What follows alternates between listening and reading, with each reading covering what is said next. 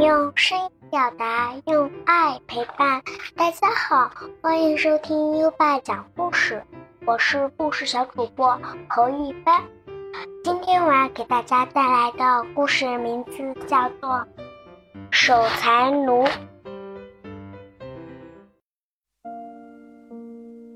有一个守财奴变卖了他所有的家产，换成了金子，并秘密地埋在了一个地方。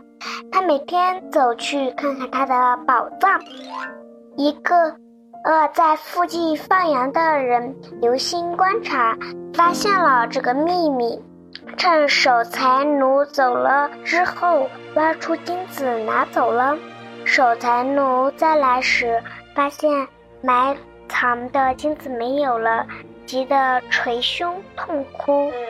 有个人看见他如此悲痛，问明原因后说道：“喂，朋友，别难过了。那块金子虽然是你的家产换来的，但并不是你的，你真正拥有的。去拿一块石头来。”代替金子埋在洞里，只要你心里想着是那块金子，你就会很高兴。这样与你拥有真正的金子效果没什么不同。依我之见，你拥有的那金子从来没有用过。我的故事讲完啦，谢谢大家。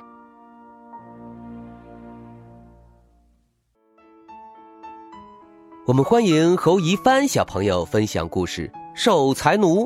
嗨，侯一帆小朋友，我们又见面喽！小朋友的发挥依旧很稳定，能以不急不缓的语速将故事娓娓道出，这样平稳的语调对于演绎哲理性的故事是很有帮助的。不过，优爸也要对小朋友提出更高的要求了。优爸发现你在故事的后半段。明显气息弱了下来，这样呢就显得不够自信了，有一些小慌张，声音呢出现了一点点颤抖了，语句呢也不够清晰。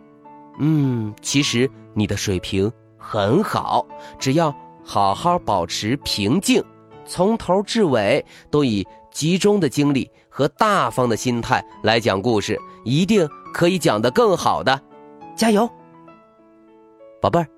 如果你也喜欢讲故事，赶紧识别下图的二维码，添加车厘子哥哥的微信，给优爸投稿吧。